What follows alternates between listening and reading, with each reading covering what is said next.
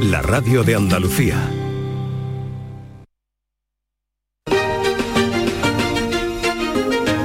En Canal Sur Radio, Días de Andalucía, con Domi del Postigo.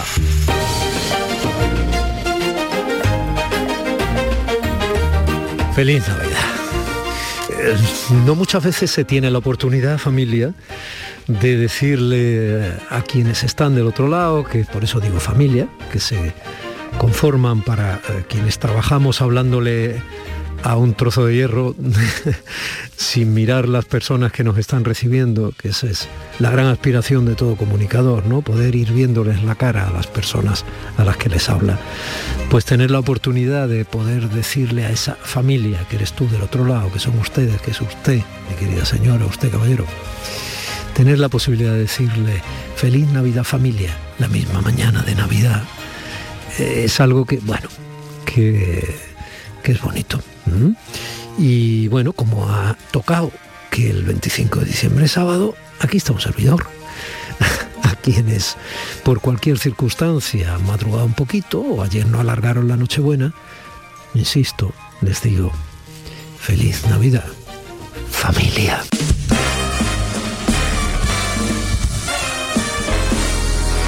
Campanas de metal, canciones del ayer.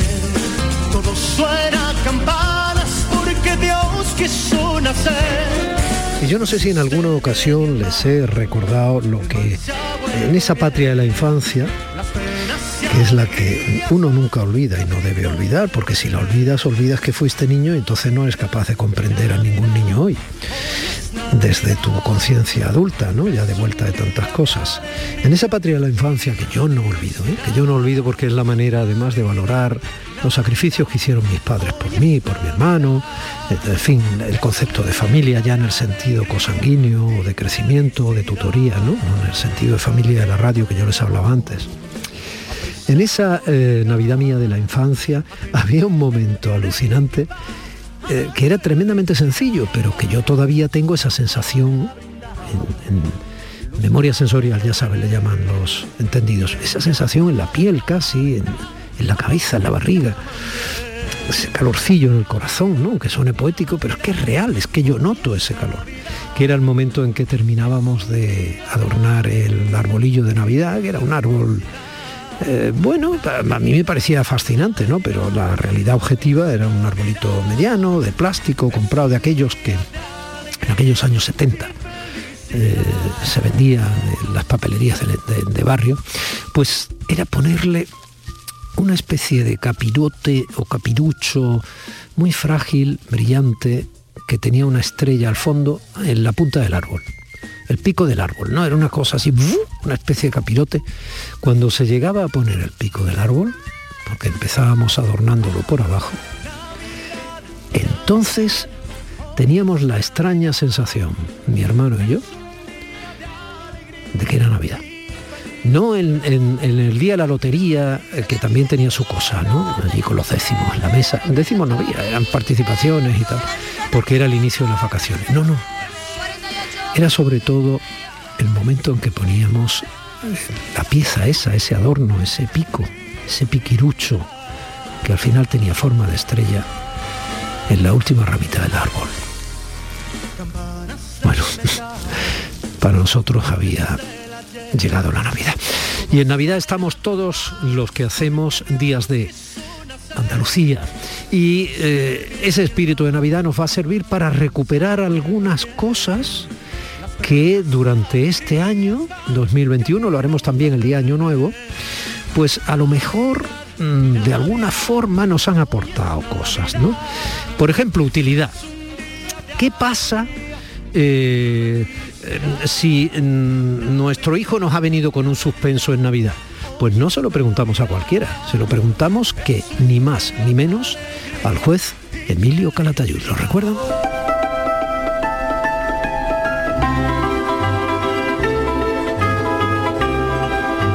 Señoría, ¿qué hacemos? Suspenso en Navidad han traído nuestros niños. ¿Qué hacemos?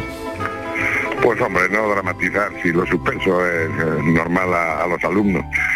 Lo que hay que ver es si se han suspendido porque no han pegado ni golpe o porque han tenido mala suerte en ese momento. Pero si no han pegado ni golpe, pues que estudien y desde luego porque pues los Reyes Magos sean menos generosos. Ni más ni menos, pero tampoco dramatizar. Si los suspensos son consustanciales al estudiante. ¿eh? No dramatizar, pero que tampoco se premie, se premie el esfuerzo. Juez Calatayud, eh, llevamos algún que otro fin de semana hablando de educación, porque nos han vuelto a alarmar obviamente los resultados del informe PISA. Nos, han vuelto a alarmar porque es lógico, si no nos alarma y siempre vamos a estar justificando que hay muchísimos, que es verdad, que se pueden dar muchísimas razones para ver cómo están o no confeccionados, que si falta esta vez compresión lectora, en fin, que todo puede estar bien. Pero bueno, si no nos preocupamos, entonces que en realidad no nos importa más que nuestro interés particular de quedar mejor o peor, pero no nuestros hijos. Está claro que si nuestros hijos eh, tienen una merma en la calidad de la educación o en cómo están capacitándose con los contenidos que se les da o cómo están accediendo a ese mundo adulto con menos armas que los hijos de otras personas de otros países de la OCDE, pues obviamente nos preocupa, obviamente nos preocupa. Entonces, en esa línea es en la que estamos hoy, eh, pues un poco entrelazándonos con los padres y los abuelos, muchas veces son los abuelos los que están criando a, a los niños, incluso a los adolescentes para ver exactamente cómo nos tenemos que comportar con ellos en unas vacaciones que son las vacaciones de los niños por antonomasia. Es que las vacaciones de Navidad son muy especiales. Sí, son una fecha preciosa cuando hay niños. Yo ahora ya que no tengo niños se nota, se echa de menos. Pero claro que tenemos que estar muy preocupados por la por el sistema educativo, pero el problema es que no dan la talla a los políticos. Llevamos 40 años con no sé cuántas leyes educativas y sería bueno llegar a una ley educativa que dure una generación. Y entonces no se está premiando el esfuerzo, no se premia el trabajo, se aprueba por ley, entonces yo eso no soy partidario. Yo siempre lo digo, la sentencia que más me duele dictar son chavales 30 veces al año mínimo que tengo que condenar a chavales de 16, 17 años a aprender a leer. Y 300 casos al año yo condeno a sacarse la enseñanza obligatoria. No entiendo cómo padres dejan que sus hijos no hagan nada, que ni vayan al colegio, que se, les, que se les permita no ir al colegio. Y luego eso, que no se premie el trabajo. Aquí en cuanto llega un niño suspendiendo, lo único que hacen los padres es ir a recurrir para que se apruebe al niño. Si no pasa nada por suspender, si no pasa nada, pero hay que premiar el esfuerzo, el trabajo. Y mira, esto siempre lo digo, lo que dices tú, nos quedamos descompensados. A mí me lo enseñó un choricillo mío en el año 88, que me dijo, yo sabía que no sabía leer ni escribir, le digo, con tú con lo listo que eres, ¿cómo no sabes leer ni escribir? Y me dice, pues me podía usted condenar a aprender a leer y escribir. Digo, yo te condeno. En cuanto sepas leer y escribir, te saco. Lo tenía encerrado en el reformatorio de San Miguel. Mm. Tardó un mes, pero después le dije, bueno, ¿y tú por qué quieres aprender a leer? Y dice, porque yo sé que en aquella época será mayor a los 16 años. Yo sé que a los 16 años voy a entrar en prisión. Pero si yo sé leer y escribir, me va a abrir usted una ventana a la libertad. Oye, me quedé con la copla. Mira si era listo que después no entró en prisión, pero el que aprendió y lo saqué en un mes. Y no entró en prisión, lo he visto hace poco, ya tiene cuarenta y tantos años, no entró en prisión nunca con 16 años. Mm, mm. Y se me quedó ahí. La, la cultura, el esfuerzo, el trabajo te da y te da libertad. Mm. Y volviendo a estas fechas navideñas en las que prácticamente ya, ya estamos, señoría, a ver, eh, si los padres a lo mejor dicen, bueno, vamos a restringir un poco para que se dé cuenta del toque que le estamos dando, ¿no? Insisto, en función del contexto de cada niño y en función de los padres y el contexto familiar que tenga, porque todos los niños no tienen un contexto familiar favorable. Eso también hay que tenerlo muy en cuenta y debería tenerlo en cuenta también el sistema educativo. Porque todos los niños no pueden hacer los deberes iguales, todos los niños no tienen la misma presión sobre ese esfuerzo del que usted habla, etcétera. Entonces se ven descompensados. Pero, pero muchas veces los padres pueden responder bien y decir, bueno, pues está claro que no le vamos a regalar la moto, quiero decir. Pero, pero luego están los tíos, los padrinos, los no sé qué, los no, Ahí están coordinados, ahí tienen que estar coordinados toda todos los Reyes Magos, todo el entorno de los Reyes Magos. Pero que no pasa nada porque se suspenda, lo único que se vea es el esfuerzo del chaval, pero todos completamente de acuerdo.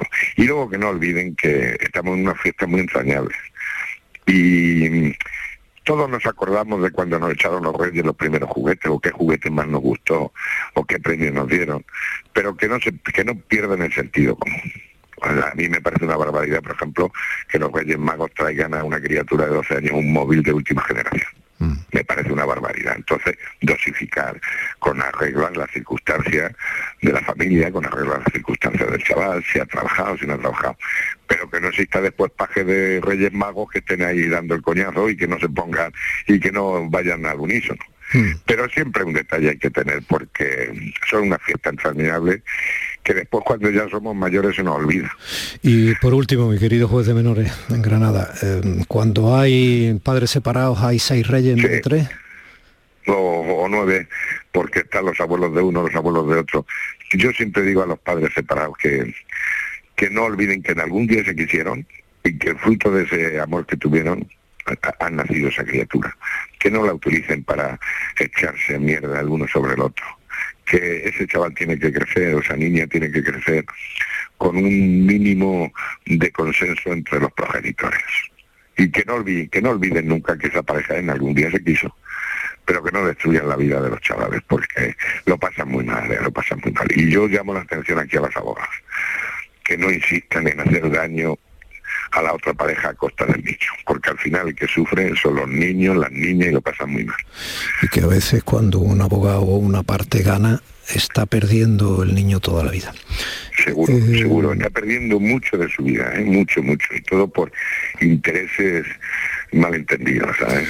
Por lo menos que piensen que en algún día se quisieron, hombre y que ese niño va a vivir, tiene que procurar ser feliz dentro de, del drama que supone la separación de los padres. Mm. Pero ese niño tiene que convivir con los dos y no se puede manipular. Mm.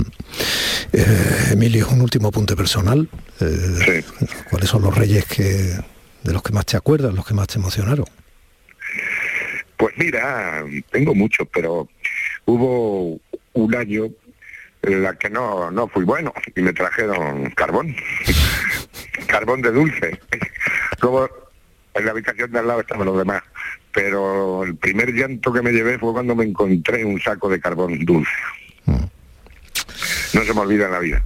Ahora, el, quizá en aquella época el que más me gustó fue para todos los hermanos un escalete. Oh, cómo era el escalete.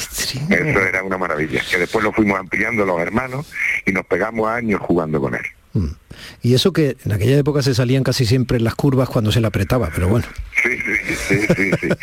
pero nos trajeron el básico, que no llegaba ni a un 8. Sí, sí, el cero. No, llegaba ni a un 8. y después lo ampliamos y hacíamos unas carreras hasta de horas con él. Nos pasamos. Ese quizá haya sido el mejor, eh, los mejores Reyes Magos de mi vida. Emilio, un abrazo enorme, muchísimas gracias. Seguimos en contacto si, si, usted es tan generoso de, de, sí, sí, no hay ningún problema. Bueno, pues ya está. Pues, eh, pues un abrazo muy grande, gracias. Igualmente. Después de la tormenta sale el arco Vienen los colores de la Navidad.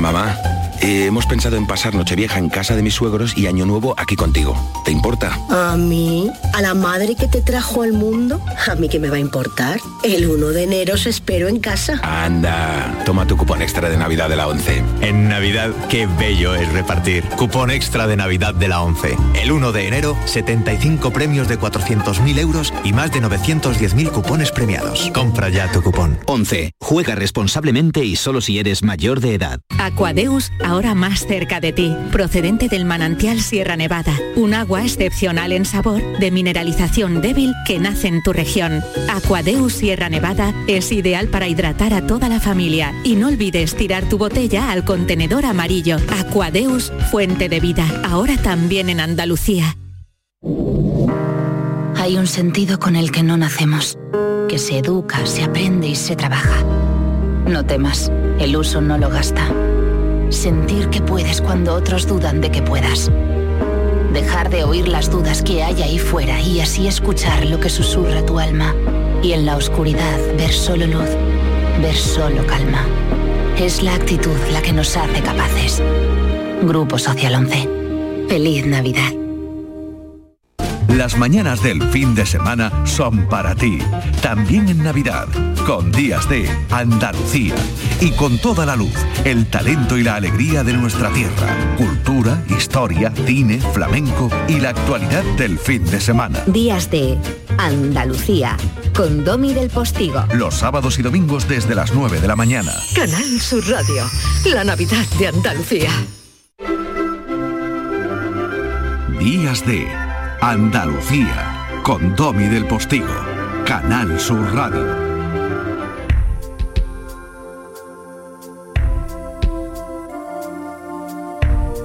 Y en este día de Navidad, ya que estamos con el recuerdo, no podemos eludir algo que nos ha marcado todo el año, el año pasado también, y que nos va a marcar el siguiente, la pandemia.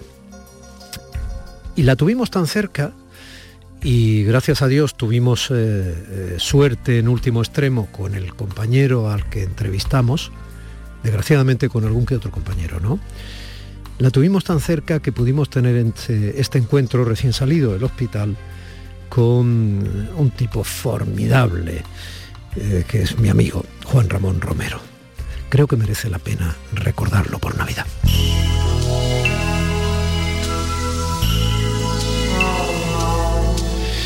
Juan Ramón Romero.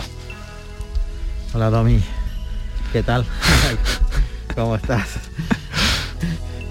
Tú también. Tienes lo tuyo, ¿eh? Sí. Joder, qué alegría. Sí. Sí, es una gran alegría estar aquí. Es una alegría inmensa, una alegría indescriptible en todos los sentidos porque es como una segunda oportunidad.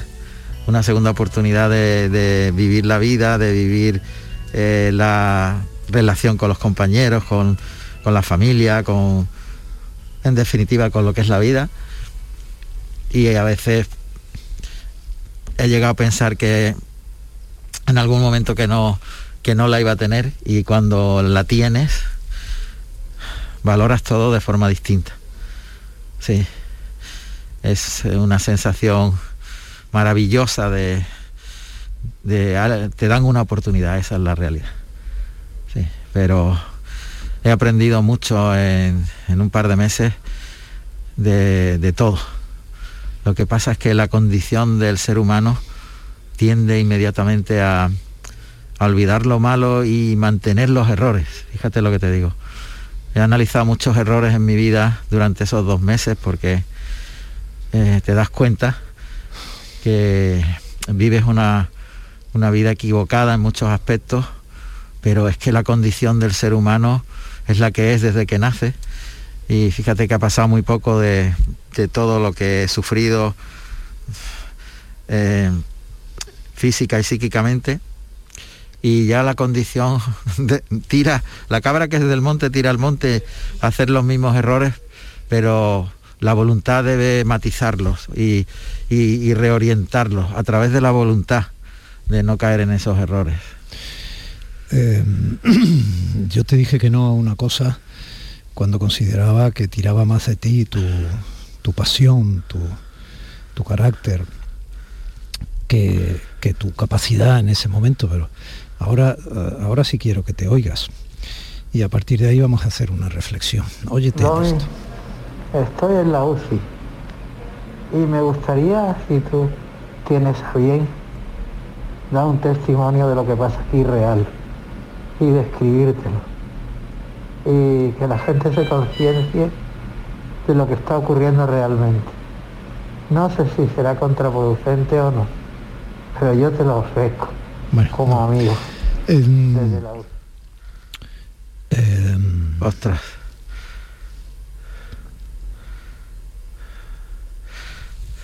Eso me, Eso ocurrió porque yo estaba absolutamente asombrado, admirado, agradecido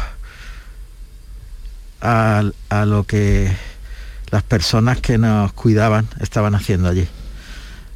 Me parecía tremendamente injusto que el anonimato del trabajo, la negación, eh, el sacrificio, la empatía, eh, la alegría para transmitirla, el, no tener ni un momento de debilidad de todo ese grupo de personas, quedara en el anonimato de una UCI en un sótano. Y por eso yo llamé en esas condiciones, porque me ponía, yo estaba en una situación muy difícil en todos los sentidos, pero me ponía en el lugar de esas personas con esos trajes que tenían que poner y quitarse cuando pasaban la línea roja donde estábamos en la UCI. Ese calor que pasaban, esas horas, esas urgencias.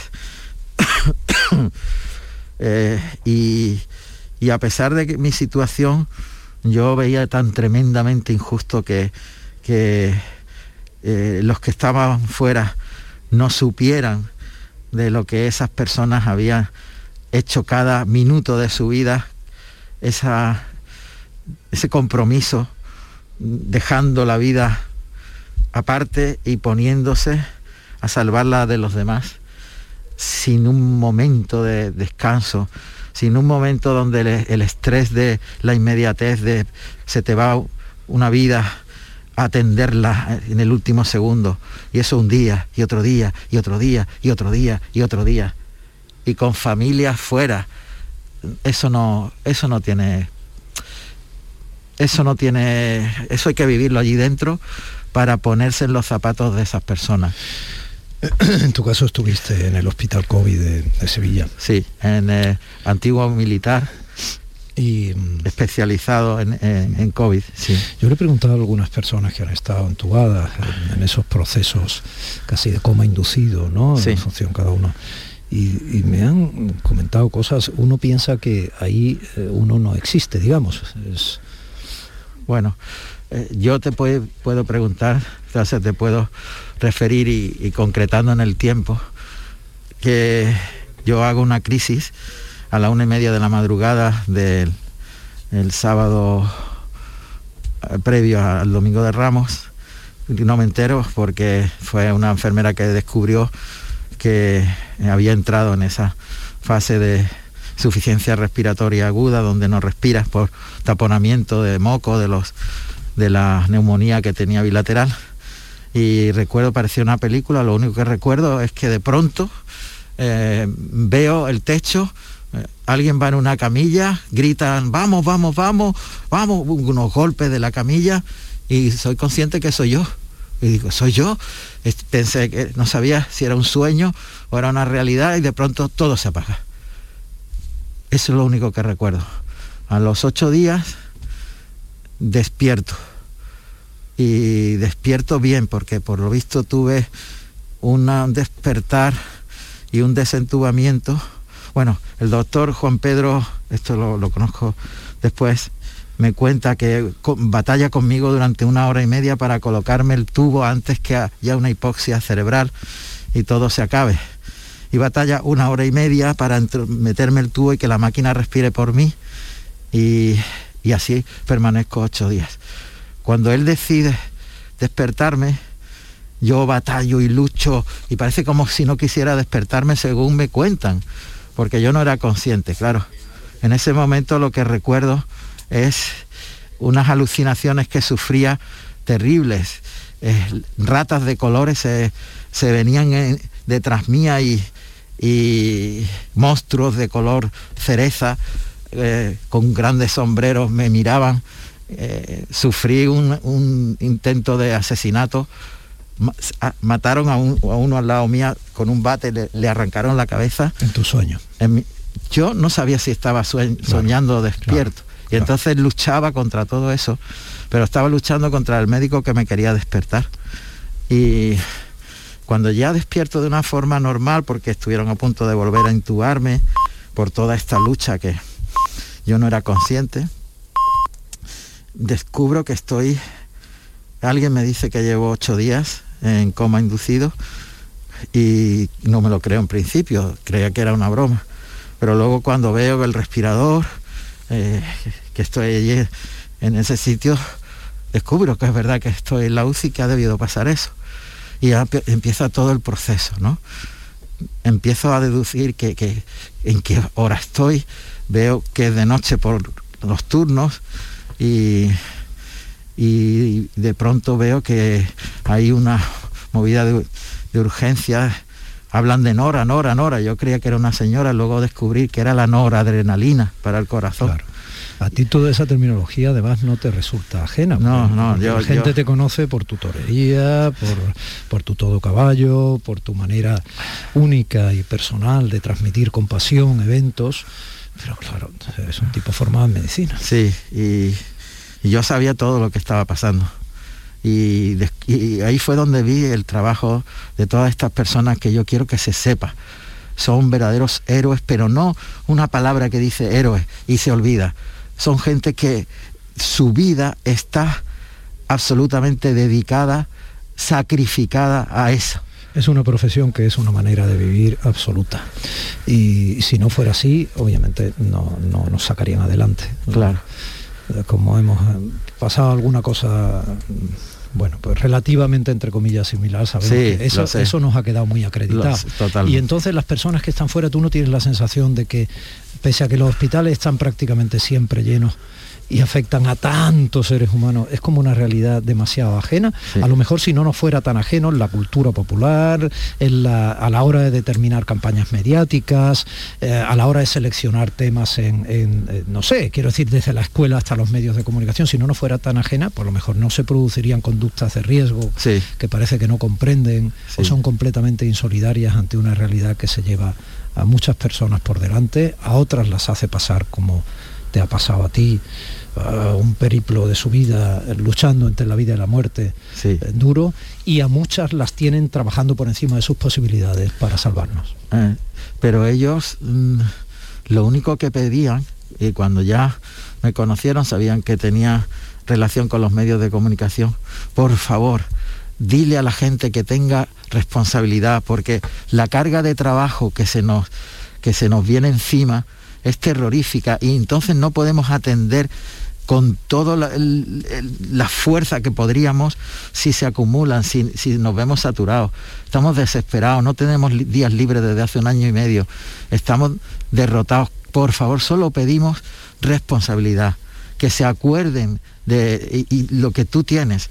Hay mucha gente que le toca la papeleta y está entre la vida y la muerte. Y cuando entras allí es una ruleta rusa.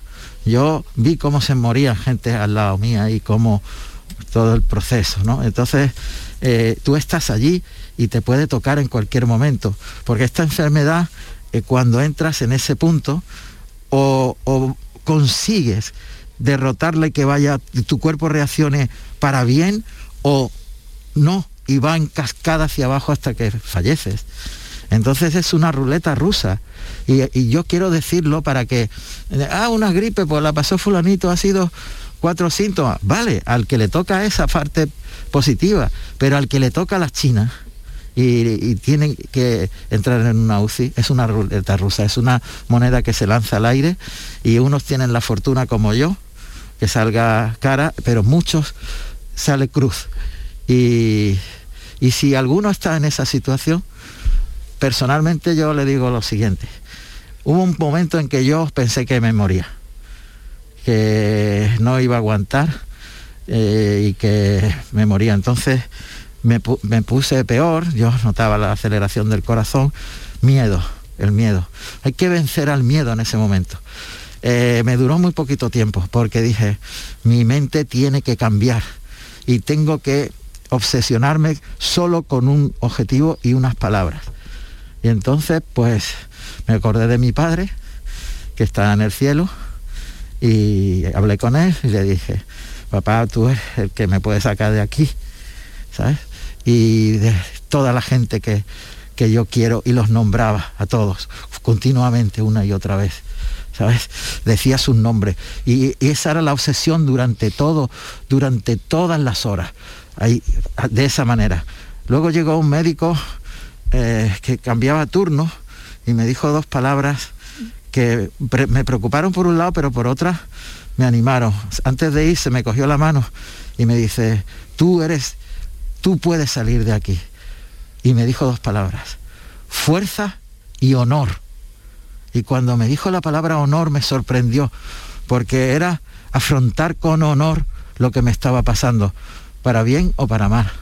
Y esa palabra me chocó mucho porque me estaba diciendo que tenía que mantener el honor en una situación límite. Y yo en mi cabeza decía fuerza, honor, paciencia y quietud, porque era lo que el cuerpo me pedía. Y a la vez, pues también veía la imagen de mi hija eh, reflejada en el cristal de la UCI. Yo la veía ella nítidamente, su cara. Y yo le decía, tengo que salir de aquí y tengo que darte a un padre que tú te lo mereces. Entonces, ¿qué quiero decir? Si alguien está en esa situación, que se ponga su mente a trabajar en positivo y olvide todo lo demás.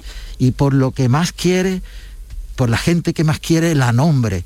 Yo pues he tenido crisis religiosa y, me cuesta mucho trabajo, lo reconozco aquí, a veces entender la, religión, pero después de 30 años, cuando estás en una situación en la que piensas que te vas a morir, te acuerdas del Cristo del Amparo de hace 35, cuando tú ibas a verlo antes de torear y le pedías que te ayudara, pues no sé si en un egoísmo brutal, en una sensación de búsqueda de, de la salida como sea, también me acordaba del Cristo del Amparo. Eh, ¿Qué quiero mandar el mensaje? Uno, los sanitarios son ángeles de la guarda a los que hay que cuidar. Esa gente se lo merece todo en el anonimato de un zulo, de una UCI, eh, cada minuto de su vida quemándolo para salvarnos. Por favor, la gente que ahora llega el verano y que todo, simplemente unas pequeñas medidas de seguridad le alivian a ellos y salvan la vida de otras gente que están como yo enchufados a un aparato. Descansa un poco.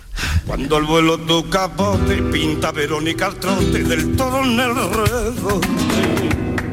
Parece la maestra. Ayer ya te estuvimos escuchando en acción. Eh, estás mandándonos la feria de Córdoba prácticamente en directo. El compañero Antonio Barroso, además, eh, desde la técnica me dijo que estáis haciendo una cosa que no se ha hecho en la radio en España, que es emitir desde estéreo, para que quien tenga los auriculares puestos escuche cómo alguien dice ole, como dice ahí. Qué bonito, qué bonito. Carrasco por el oído derecho y de pronto escuche el toro mugir por el izquierdo. Y, y, tu pasión. La radio, Canal Sur Radio. la radio viva. Hombre, yo pido disculpas, no estoy al 100%. Eh, porque tengo que ir midiendo lógicamente pero ya verás como dentro de nada es que me como lo que hay allí. Soy capaz de saltar ruedos.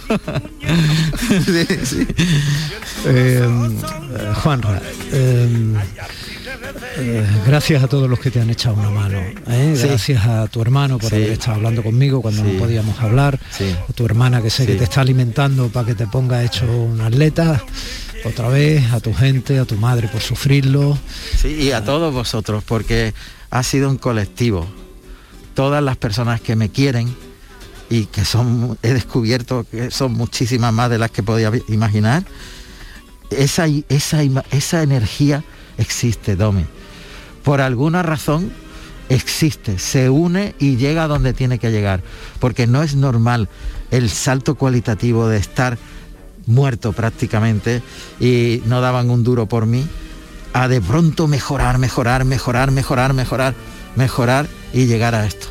¿Sabes? Existe esa energía que trasladamos las personas, como la radio, es mágica, las ondas no se ven, pero llega nuestra voz, nuestro testimonio, pues el, el, sentimiento llega a través de esas ondas cerebrales que quieren enviársela a alguien, como en este caso sucedió conmigo el médico del albero de las ondas, Juan Ramón Romero, en plena forma, pero tranquilito. Sí, despacio, despacio, como, como el paso doble, despacio.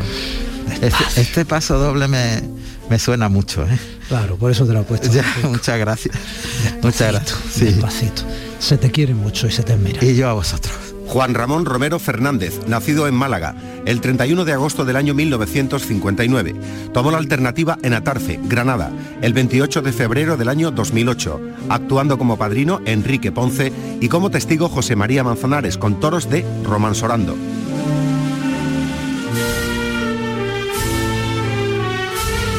Cuídate. Gracias. Muchas gracias.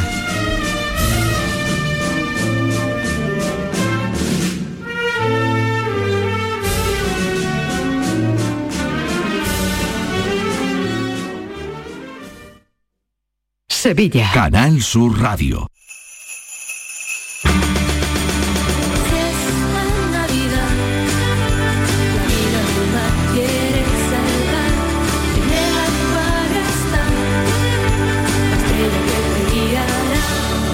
Esta Navidad tiene una nueva estrella.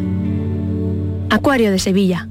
Una consecuencia desastrosa como el pie diabético tienen solución en Clínica CPM. La medicina hiperbárica es beneficiosa en multitud de circunstancias. Úlceras, trastornos del sueño, oncología, recuperación de deportistas. Oxigenar tu cuerpo potencia tu sistema inmunitario y eso es posible gracias a Clínica CPM. Ven a conocernos a Espartinas y recupera tu vida. Oxigena tu cuerpo en Clínica CPM. Han sido días duros, meses separados, vernos a través de pantallas y de abrazos virtuales. Sí, hija, estoy llegando. Voy en el autobús. Estamos deseando verte, mamá. Si algo nos ha enseñado esta pandemia, es que moverse es un regalo. Hija, mamá, ¿cómo os he echado de menos? Esta Navidad vuelve a moverte por Sevilla. Feliz tu Sam. Ya ha llegado la Navidad al Centro Comercial Los Alcores. Acércate y vive la ilusión de hacer tu carta de los deseos entre la mejor selección de tiendas y te envolvemos tus regalos gratis. Además, podrás conocer a Papá Noel y los Reyes Magos. Consulta los horarios en ccalcores.com. Ven a la Navidad del Centro Comercial Los Alcores y recuerda que abrimos todos los domingos de diciembre en Autovía Sevilla-Málaga, salida 7. Mucho donde disfrutar.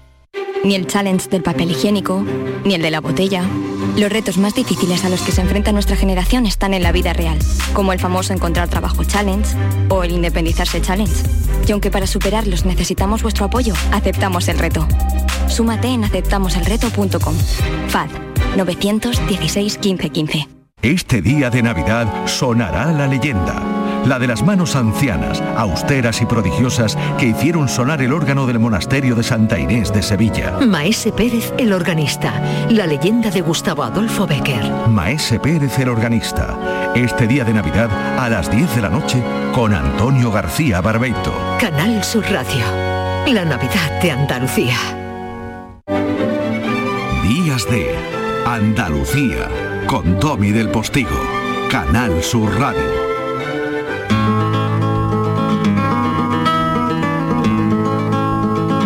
Y el flamenco y su representante, no podía faltar por Navidad casi a manera de villancico flamenco, es importante en los contenidos de Días de Andalucía. Y hay una señora de Linares como su apellido, una jiennense universal, que es una diosa del flamenco, y cumplía trayectoria, ¿no? Y el ratillo que pasamos con ella es un ratillo muy repetible, muy repetible, como un regalo de Navidad. Toma ese puñal dorado y ponte tú en las cuatro esquinas y dame tú de puñalado. Y no digas que morbía y no me lo digas más. Que con el aire que tú llevas que cuando vas a navegar gastar faro de la popa y que tú lo vas a pagar Váyase que diga, Carmen, que la gente de Jaén no sabe cantar por Cádiz. bueno, eso, hola Domi, ¿qué tal? Pues bueno, esas cosas, esas cosas hay que escucharlas, pero vamos, hombre, en Cádiz hay muchísimo arte y, y como los gaditanos tienen un sello especial, pero yo creo que cada uno tenemos nuestro punto y es lo que hay que intentar, poner uno nuestra propia personalidad, fíjate esa alegría toma ese puñal dorado, las cantiñas, que han sido de la antología lo que más, de las cosas que más ha gustado a la gente, ¿no? Los, los, los cantes de la mejorana. Bueno, pues cuando yo te decía leyenda, eh, lo he perseguido por ahí, no solo la Wikipedia, o sea, llegan a decir de ti que efectivamente te has convertido en una leyenda de la cultura en el ámbito de ese patrimonio inmaterial de la humanidad por la UNESCO, con que por fin felizmente se consideró el flamenco. El flamenco, Domi, es de las mejores músicas que hay en el mundo. Eh, le he dado mucho al flamenco y el flamenco me lo ha devuelto a mí con crecer. Carmen, esos ojos verdes, esos ojos de niña en, en, una mujer que está de cumpleaños, porque tienes un sí. cumpleaños muy redondo, ¿no? De los, de los Ay, 70, o sea, ¿cómo se ve sí, la vida? Sí con tanta actividad, con tanto reconocimiento, con tanto esfuerzo, con tanto sacrificio, con pues tanto, mira, con tanto Madrid, con tanto Jaén. Mira, no me lo creo, digo, pero 70 es que es imposible. Pero mira, estoy muy contenta de cumplirlos porque eh, afortunadamente, o sea, hay gente que no, gente muy cercana a mí. Siempre que cumplo años me acuerdo de mi hermana, que ya no la tengo conmigo hace muchos años y digo, ay, ella cumpliría 72. Hmm. Ella siempre, ¿sabe? Y le doy a la vida gracias, como, como dice Mercedes Sosa, que justamente le hago un homenaje en este espectáculo sí, que voy sí. a hacer en Jerez. Sí. Y le hago un homenaje y canto gracias a la vida que me ha dado tanto, pensando, bueno, qué, qué bien, ¿no? Que estoy aquí, que estoy sana que tengo ilusión y que he podido disfrutar muchísimo la vida con muchas cosas que me ha dado, la verdad. Aparte de, por supuesto, mi, mi profesión, tengo una familia estupenda, mi marido, mi hijo, mi sobrino, los nenes chicos, en fin, que, que estoy muy contenta y dando gracias siempre por, por poder seguir en esto y seguir emocionándome y seguir ilusionándome, que eso es eh, no es la edad que uno cumpla, sino lo que tú sientes, las ilusiones que tienes y, y me siento pues joven en re, relativamente, claro, ya figúrate, eh, tengo ya muchos años, ¿no? Pero disfrutando mucho la vida dentro de lo que cabe de lo que estamos pasando ahora, que es terrible y que nos ha marcado a todos, ¿no? Y, y, y estamos pasando un tiempo malísimo para, para todo, para la cultura, para todo el mundo. Pero intentando seguir adelante, bueno, y, y decir, venga, vamos a tirar para adelante y, y, a luchar y, a, y con ilusión siempre. Vida es, y esto también vida es, y las pérdidas que nos dejan para siempre un poco huérfanos, como la de tu hermana sí. que tú recordabas antes, vida sí. es, todo forma parte de nuestra vida claro. y conviene aprovecharlo. Por eso está celebrando en esta gira 40 años de Cante y por eso recuerdas a Lorca y por eso hablamos de Jaén.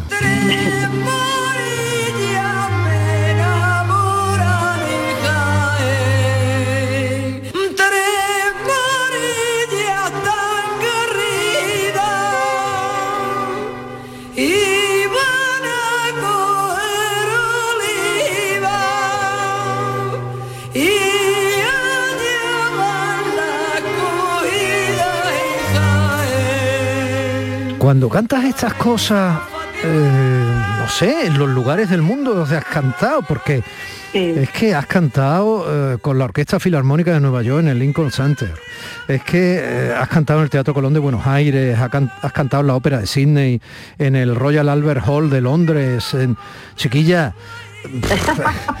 Cuando cantas cosas como esta, evidentemente habrá un público en parte muy proclive al, que le supongas un trozo de su tierra, ¿no? Gente que viva en esos lugares y en esos países, en esas ciudades que sean eh, andaluces o sean españoles.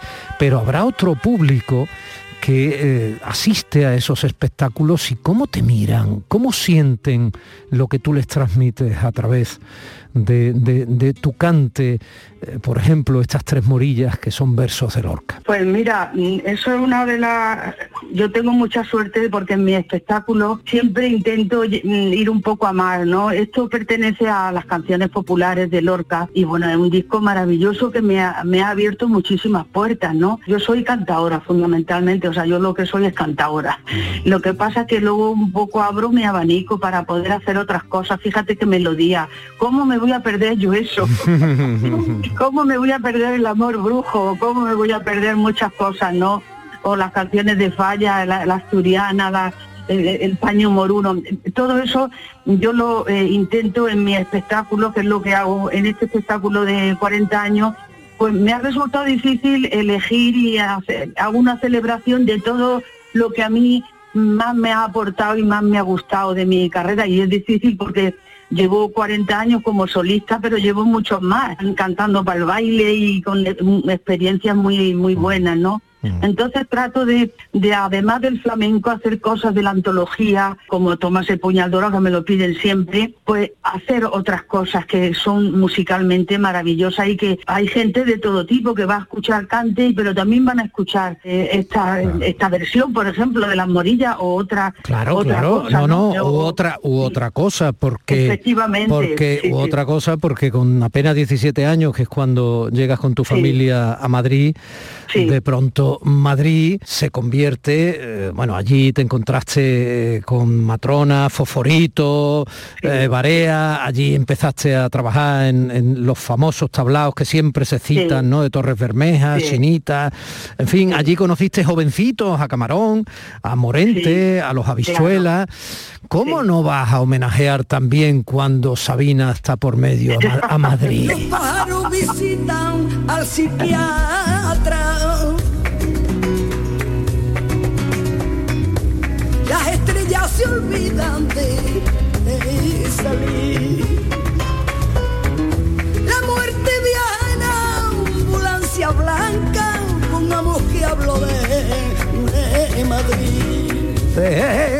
Gusta ese rebote, conociendo un poco a Joaquín, "Ole, ahí.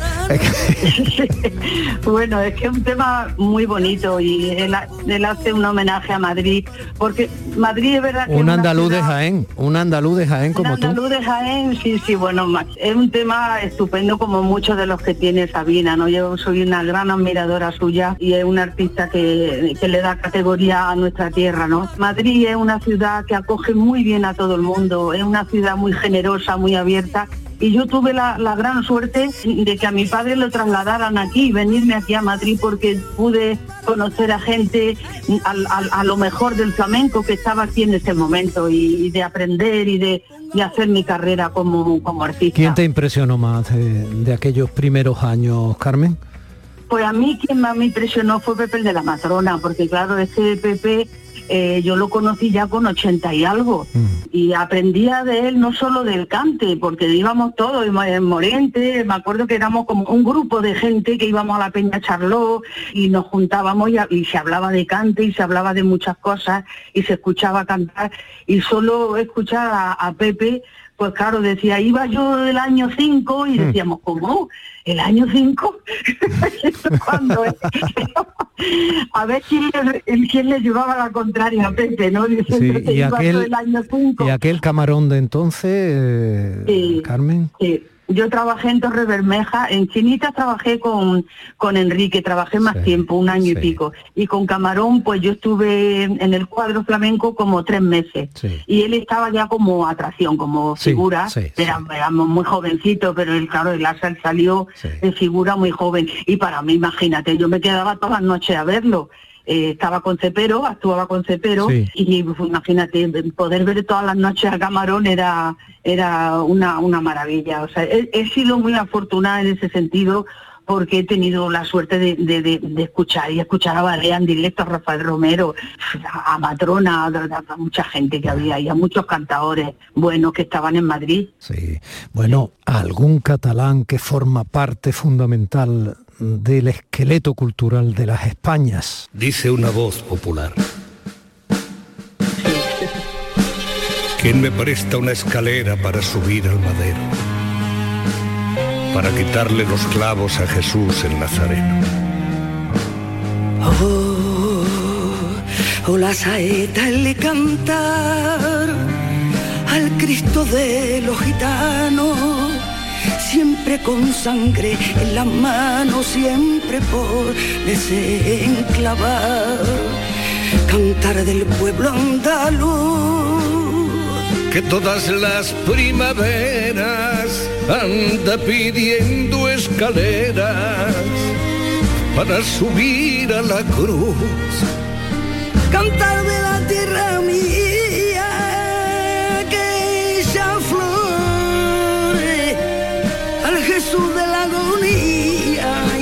fe de mis mayores, o no eres tú mi cantar, no puedo cantar ni No, es, uf, es un es un reto, ¿no? Es que maravilla, Carmen, de verdad. Maravilla, es que me quedo, es que me emociona mucho. Es una leyenda cerrada, imagínate. De Bueno, pues ya, ya sois dos. Sí, siempre es muy, mm, bueno, es un puntazo el poder haber eh, cantado con él, ¿no? Y ese tema que es tan, tan, emblemático, ¿no? Fue una grabación muy, muy bonita y le agradezco mucho que me, que me llamaran para participar en su aniversario, ¿no? Con ese, ese gran, ese- esa gran obra que él hizo, ¿no?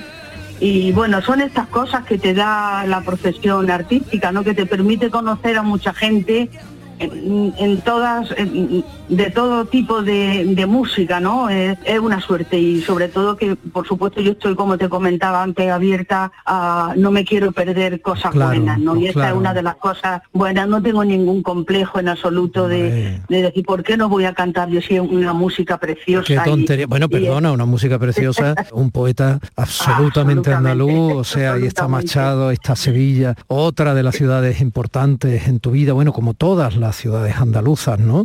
Bueno, evidentemente como tú Linares, hablábamos antes de que eras andaluza de Jaén, como Sabina, Sabina Sí. de Úbeda, es Sí. que pff, eh, Andalucía impregna la admiración de todo aquel que desde siglos además no tenga prejuicio, ¿no? No tenga miedo a impregnarse Claro, de, del- claro. de arte y de talento, ¿no? De- Claro, pues, y de lo claro. que te pellizca las entrañas y te, y te hace Sí, lo que te cuestionarte y hace sentir. disfrutar, lo que te hace sentir, lo que te, pues no sé, eh, cantar es algo muy especial, ¿no? Eh, eh, de- de- como que te vacía mucho. Y yo le recomiendo a la gente que cante, aunque sea en su casa.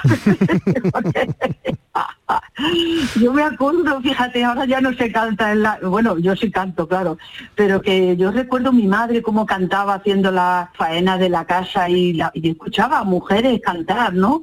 Los vecinos, es una cosa muy muy terapéutica, de verdad te lo digo, que a la gente que le gusta cantar, aunque no cantes bien, pero bueno, canta y te libera de muchas cosas. ¿eh? Aparte de escuchar la música o de escuchar cantar, cantar tú propiamente, ¿no? Es, es un- es una terapia estupenda. Carmen, te tengo que tengo que dejar, me da. Estoy ahora entrando en calor contigo, pero te dije que te robaba 15 minutos y claro, es que hablar con alguien que tiene tanta experiencia, tanto cantado, tanto vivido, tanto visto, tanto sentido, hasta un- una canción de cine y además una canción en una película que recordaba a Quijote, ¿no? Eh, y que estaba dirigida por uno de los Monty Python, Terry Gilliam, que es otra leyenda del cine europeo. Es todo, los, los- las carambolas en tu vida son increíbles. Fue una, una nominación, pero lo ganó, creo que ese año Silvia Pérez Cruz, que también está muy bien ganado, menuda artista. No, no, a mí me da igual, yo te di el Goya a ti en cuanto yo vi, digo, por favor, Carmen Linares en los Goya, Sí, con una canción de Don Quijote, o sea, esa tarde azul de abril, ¿qué dices? Que va, que va. En fin, insisto, carambolas maravillosas, en una vida maravillosa y por tu tono y por tu mirada, como siempre, una vida bien, bien vivida y que está muy, muy joven y muy activa. Maestra, feliz cumpleaños, un beso Muchísimas enorme. gracias. Y gracias. Muchas gracias. encontré una tarde azul de abril cuando empezaban a crecer las flores de mi jardín. Acuérdate